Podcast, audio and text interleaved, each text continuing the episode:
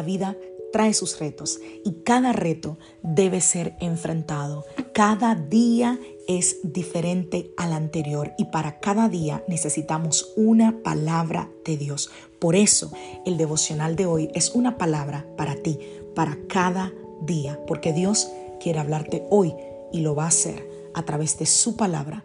Por eso, escucha el devocional de hoy.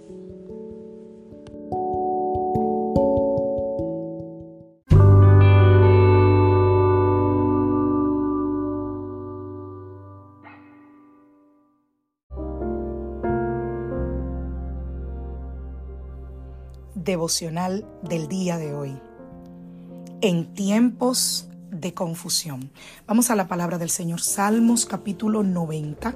Vamos a partir del verso 1. Señor, a lo largo de todas las generaciones, tú has sido nuestro hogar. Antes de que nacieran las montañas, qué lindo. Antes de que dieras vida a la tierra y al mundo, desde el principio y hasta el fin, tú eres Dios. Haces que la gente vuelva al polvo con solo decir, vuelvan al polvo ustedes mortales. Para ti, Mil años son como un día pasajero, tan breves como unas horas de la noche. Arrasas a las personas como si fueran sueños que desaparecen.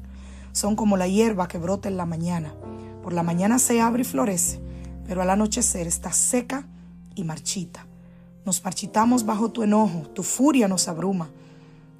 Despliegas nuestros pecados delante de ti, nuestros pecados secretos, y los ves todos. Vivimos la vida bajo tu ira y terminamos nuestros años con un gemido. 70 son los años que se nos conceden. Algunos incluso llegan a 80, pero hasta los mejores años se llenan de dolor y de problemas. Pronto desaparecen y volamos. Wow, qué tremendo y qué profundo este salmo.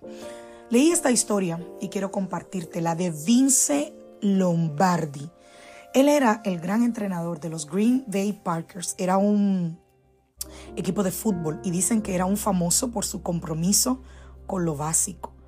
Él empezaba cada temporada sosteniendo un balón y diciéndole a su equipo, a todos los que eran atletas ya profesionales, le decía, esto caballeros que ven en mis manos es un balón de fútbol americano.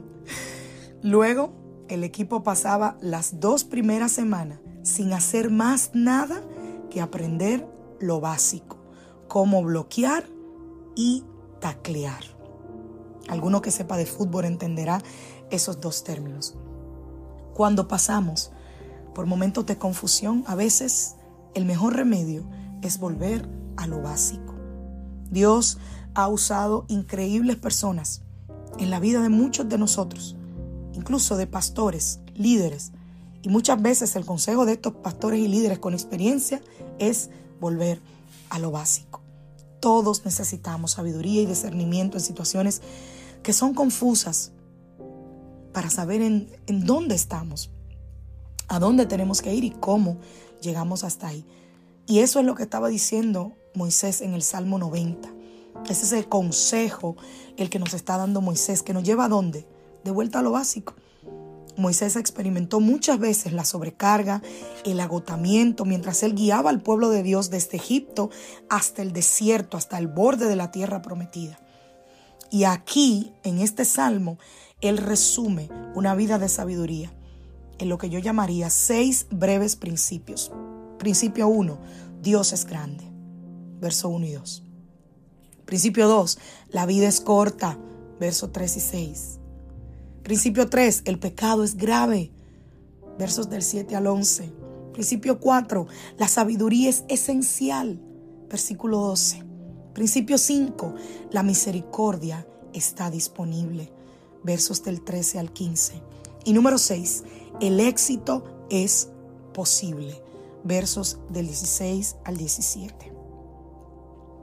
Las implicaciones de esos principios son de gran alcance y cambian la vida.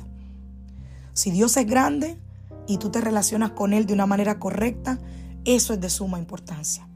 Si la vida es corta, lo más sensato que tú puedes hacer es vivir una vida pensando en la eternidad, a la luz de la eternidad. Si el pecado es grave, ¿qué debes hacer? Elimínalo de tu vida, eso es vital.